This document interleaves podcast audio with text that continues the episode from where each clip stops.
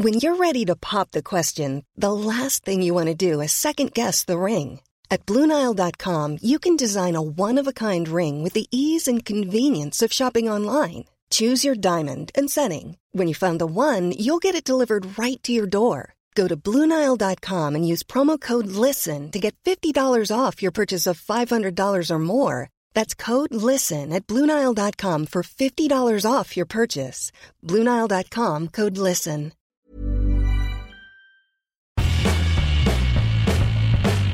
Hola a todos, esto es Sin Comentarios, el programa con los temas y noticias que a todo el mundo interesa y las opiniones que nadie pidió.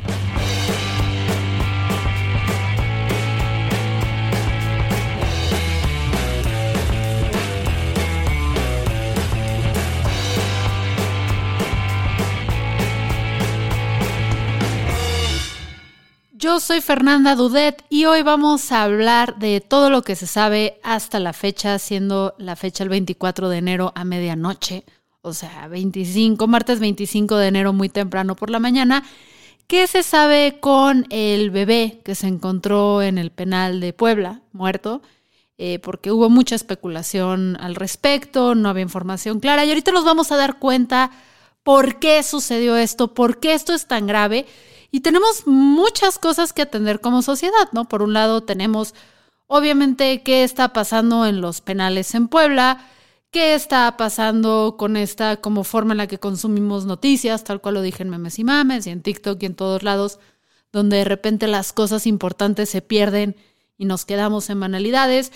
¿Qué está pasando con la violencia contra la prensa en Puebla? Que también es un gran motivo por el cual esta noticia no trascendió como debería y una serie de cosas que ya ustedes podrán dar cuerda y bueno, a ver cuánta energía me queda. Entonces vamos a empezar a quienes no sepan, que pues no diría que vivan debajo de una piedra, pero porque esta nota no ha trascendido todavía como debería. O sea, yo creo que como sociedad sí deberíamos estar todavía muy, muy, muy indignados. Em, ¿Qué pasó? O sea, ¿cómo es que llegamos a tener en una penal de Puebla a un bebé? ¿Y por qué la gente no está enardecida. Entonces vamos primero a dibujar un timeline para que todos, cuando vayamos este fin de semana a platicarle a los amigos que todos deberíamos estar súper, súper indignados, tengamos como que los datos en la mano y no nada más estemos especulando, ¿va? Entonces, el 4 de octubre del 2021 nace este niño que se llama Tadeo. No, o sea, sé que los apellidos ya están allá afuera, que se llama Tadeo Ayala Peralta, nace el 5 de enero del 2022, o sea, unos cuantos meses después, de tres meses después, muere por hemorragia aguda de, eh, de pulmón, coagulación intravascular diseminada y choque séptico, ¿no? El 6 de enero su mamá y el esposo de la mamá, si vienen las notas, no sé si es el papá del niño o no, yo estoy nada más intentando reportar con lo que encontré de fuentes que considero confiables de allá afuera, eh, lo sepultan en el Panteón de San Nicolás Tolentino en Iztapalapa, que es en Ciudad de México. El 10 de enero, un interno del penal que encuentra en el o se encuentra en un bote de basura el cuerpo de Tadeo eh, al interior del Centro de Readaptación Social Cerezo en San Miguel, Puebla. Y el niño estaba envuelto en una cobija azul, dentro de una bolsa de papel, junto a residuos de polvo blanco parecido al cal.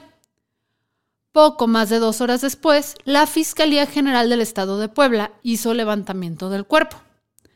Es hasta el, bueno, el 11 de enero, un diario local de Puebla saca una nota ahí pequeña, chiquitita, que pasa desapercibida donde reportan esto. Y nadie pela nada. Nadie pela nada. Es hasta el 14 de enero cuando Saskia Niño de Rivera, de Inserta, que es una organización que deberían seguir ya en redes sociales, que de hecho tuvimos la oportunidad de hablar con ellos en Sin Comentarios, no cuando era podcast, sino en YouTube, donde pudimos hablar del gran labor que están haciendo en las cárceles como para traer dignidad a estas instituciones y poder realmente eh, trabajar pues con él, porque las cárceles deberían ser para rehabilitar, no solo castigar. Entonces están haciendo un trabajo muy chido. Entonces el 14 de enero, Saskia Niño de Rivera difunde el caso. Y es ahí donde plantea la hipótesis de que el cadáver fue robado para introducir droga. ahí es cuando nos empezamos a dar cuenta que quizás, o sea, que está pasando algo ahí raro, ¿no? O sea, empiezan otros comunicadores, como es mi caso, enterarse que esto está sucediendo y darle difusión. Va. El, los padres del menor, gracias a, que se volvió un poquito más este, popular la nota, escuchan del caso y se enteran que sus apellidos, o sea, Ayala Peralta, estaban en la pulserita que traía el niño y es cuando sospechan que se trata de su hijo. Van al panteón donde el niño estaba enterrado y se dan cuenta que el cuerpo fue exhumado. Va. La noche del 21 de enero, o sea, una semana después de que Saskia Niño de Rivera difundiera el caso, una semana, este, tres días después de que un diario reportara la nota, 11 días después de que el suceso fuera, o sea, de que se descubriera el cadáver del niño en el bote de basura, finalmente la Fiscalía General de Justicia de la Ciudad de México confirma que inició una investigación. El 23 de enero, o sea, porque los papás van a confirmar que si es el hijo o no, ya se traslada el bebé a la Ciudad de México para darle sepultura. Hasta ahorita realmente no sabemos qué ha pasado. O sea, sí sabemos que, pues, evidentemente el niño ingresó muerto. Eh, sabemos que esto fue también un ingreso, además de irregular, porque caraja madre, o sea, meter un niño muerto a la cárcel yo creo que ya es bastante irregular. Resulta que debido a esta pandemia y debido a la crisis Omicron y todo eso, no deberían entrar bebés, punto, a las cárceles en Puebla. O sea, no deberían entrar, y seguro en muchas cárceles en México. Entonces desde ahí estuvo raro.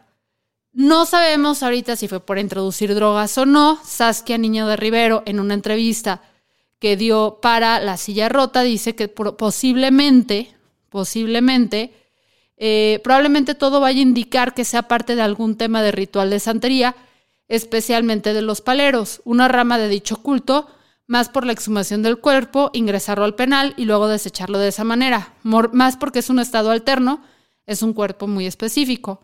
Entonces, contrario a lo que creíamos inicialmente, quizás no tiene que ver con tráfico de drogas. Sigue estando muy tétrico el el rollo, ¿no?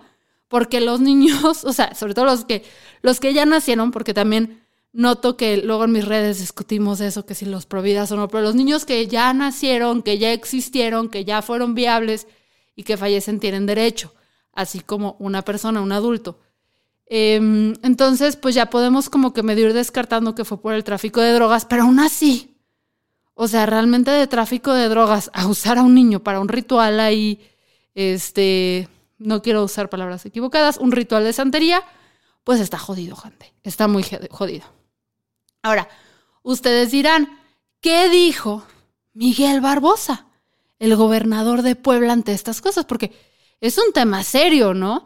O sea, él debería estar muy indignado y debería estar diciendo, voy a colaborar con la prensa, vamos a ver qué hacemos al respecto, esto es indignante, porque hay que recordar que este, las cárceles en Puebla, luego vamos a hablar de esto, eh, están en estado crítico. O sea, las cárceles, la Comisión Nacional de Derechos Humanos y todo ha hecho señalamientos de que las cárceles en Puebla están muy mal. Y aunque si bien sí hay, hay 19 funcionarios detenidos por el caso, y ya despidieron al menos a dos por supuestamente estar involucrados y ya supuestamente también se dio con la persona que introdujo al bebé, la postura del, del gobernador es clave. Y esto fue lo que dijo recientemente. Y después vuelvo a repetir, todos los que dijeron cosas van a, eh, van a silenciarse, van a silenciarse, porque así han actuado siempre tengan cuidado también en el desempeño de la profesión, la noble profesión del periodismo. Em, no sé ustedes, pero eso no sonó muy alentador para el periodismo de Puebla. De hecho, si yo fuera periodista, es más, no soy periodista, no vivo en Puebla y nada más hablar de este tema con esta postura de Miguel Barbosa, siento que me está amenazando siento que mi vida está en peligro, joven. Entonces, no creo que sean las palabras más reconfortantes que te puede dar un gobernador. Y cuando ves esta postura, uno empieza a entender por qué en Puebla no brilló tanto el tema. ¿por qué en Puebla no se empujó esto como se debería y no trascendió de un pequeño periódico? Porque Miguel Barbosa no quiere que se hable mal de su estado, porque Miguel Barbosa, vamos a decir presuntamente para evitar denuncias, no quiere que haya como que esta mala reputación en torno a su gobierno y las instituciones de las que él está a cargo. Esto no es la primera vez que sucede con Miguel Barbosa. De hecho, ya hay registros de cómo este señor no duda en callar a la prensa cuando la pregunta o el tema le incomoda. Por ejemplo, a finales de diciembre, una periodista le preguntó sobre un conflicto por una demolición de una escuela en Temachalco y sobre la, renuncia del director de mi casa. Eh, mi casa es Puebla. Este, quiero que escuchen nada más y nada menos, se los estoy poniendo, lo que contestó. Le digo que cuando el gobernador ya habló, ya ningún otro puede hablar. ¿Sale? Aprende eso, por favor. Va de nuevo por si no se escuchó bien. Le digo que cuando el gobernador ya habló, ya ningún otro puede hablar. ¿Sale? Aprende eso, por favor. Ay, perdón, ¿y dijo? No preguntes. Eso a mí también me suena amenazante. Si por cuestiones legales no podemos decir que es una amenaza, puede ser amenazante. De hecho, tan es así.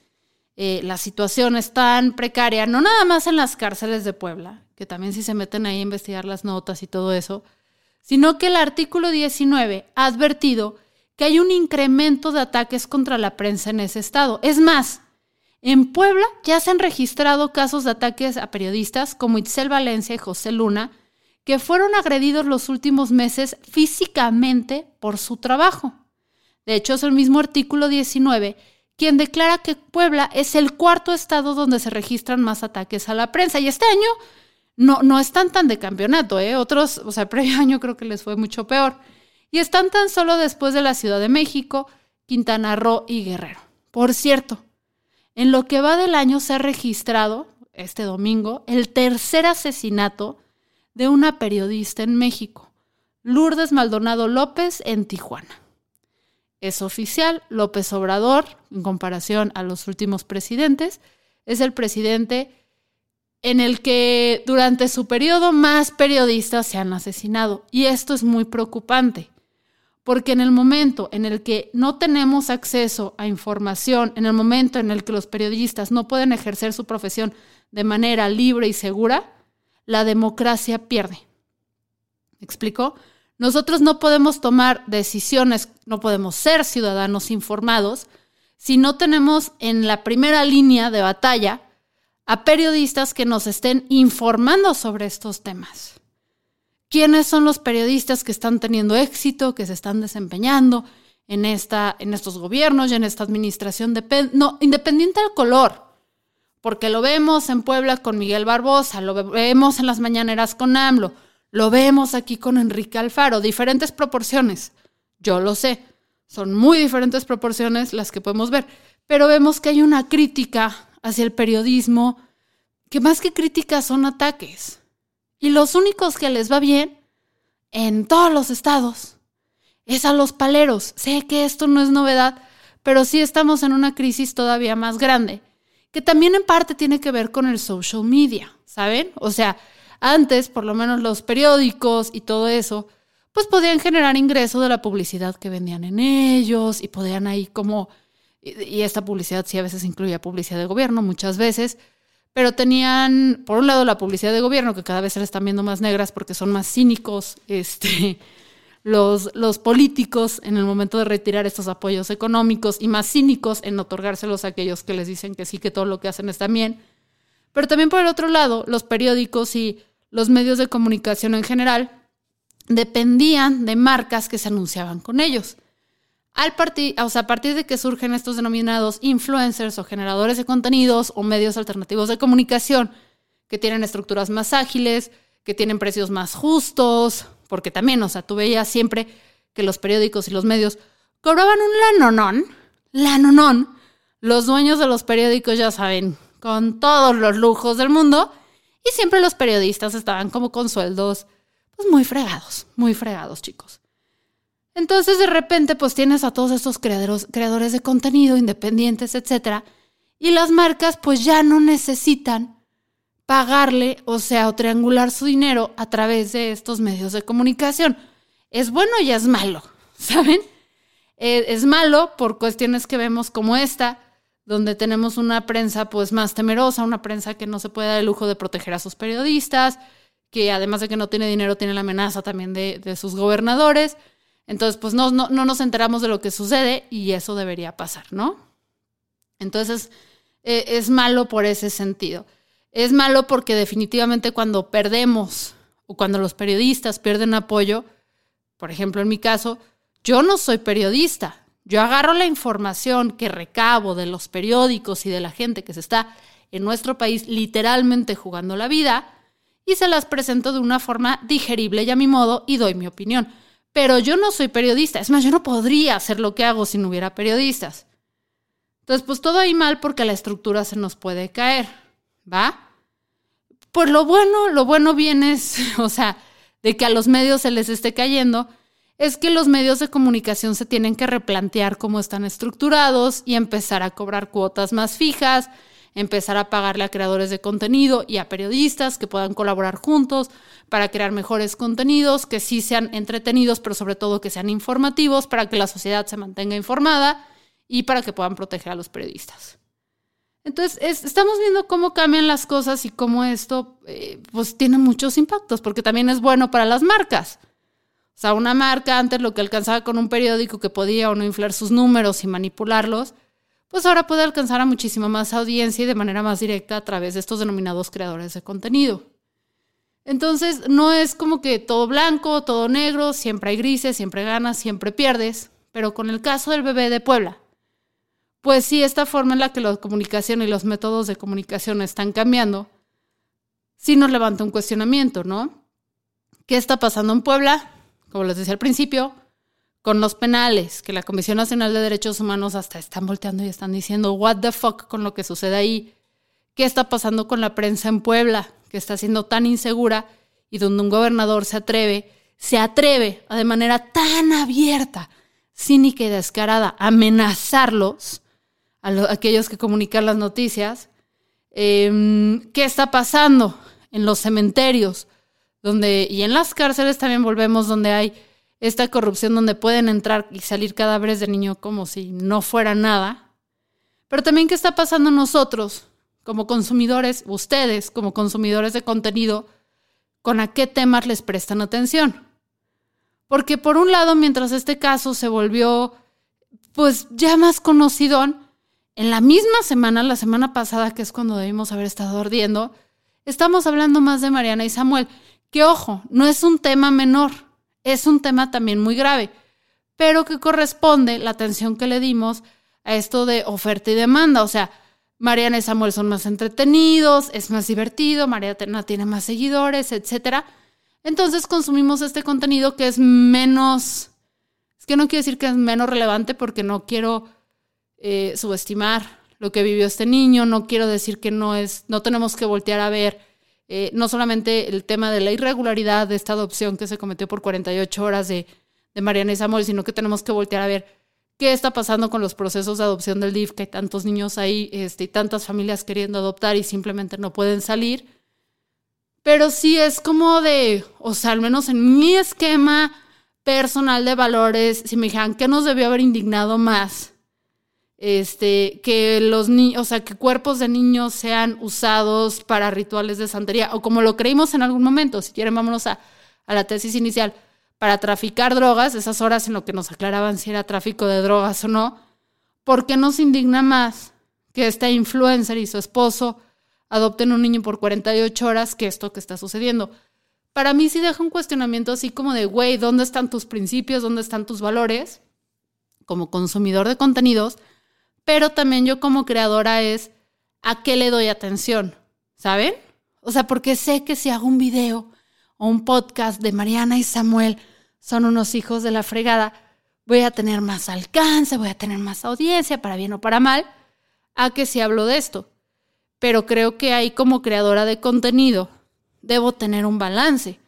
Debo generar noticias que sí me generen números, que sí me generen tráfico, que sí me generen lo suficiente como para poder acceder a marcas, para que me den dinero, para poder seguir haciendo esto y hacerlo cada vez mejor, que como ya lo saben ustedes, mi grandísimo sueño, mi gran, gran sueño, es que sin comentarios alguna vez pueda empezar a pagarle a periodistas para hacer investigaciones. Entonces, por un lado, tengo que satisfacer estas cochinas necesidades llamadas dinero, pero por el otro lado también está mi compromiso ético como comunicadora, donde tengo que traer temas que siento que como sociedad no les estamos dando la atención necesaria o que nos están tratando como, como yo, desde, this is my opinion, ¿se acuerdan ese meme?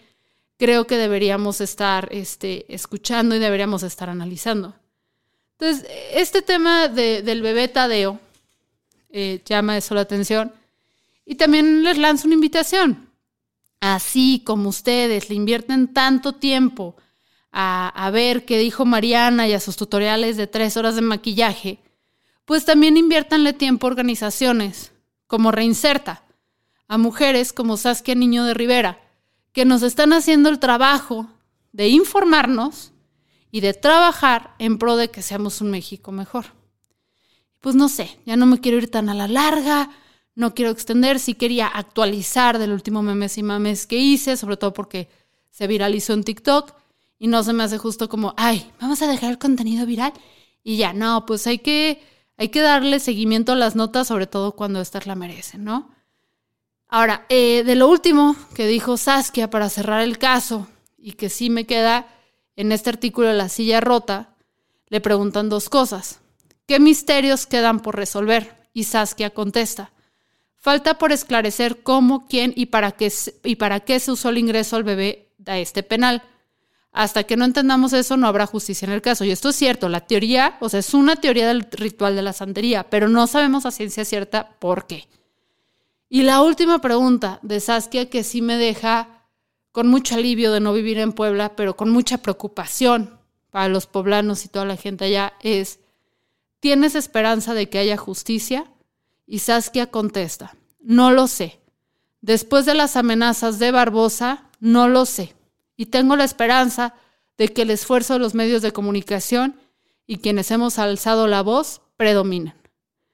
Y antes de despedir, bueno, me despido pero no sin antes recordarles que pues ahí está sin comentarios en Patreon, si quieren pasar a apoyar, pero creo que en este episodio el call to action, el llamado a la atención importante es sigan y Reinserta, eh, apoyen a Reinserta, estén más atentos a que le hacia que le prestan información, pero sobre todo, sobre todo, y esto no me voy a cansar de decirlo, que recuerden muy bien, recuerden muy bien estas palabras de Barbosa, y su opinión ante aquellos que reportan cosas en su estado.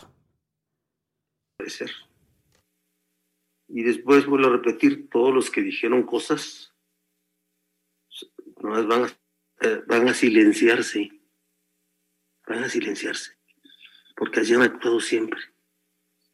Tengan cuidado también en el desempeño de la profesión, la noble profesión del periodismo que no sirva también para destruir escenarios. Es mi respuesta.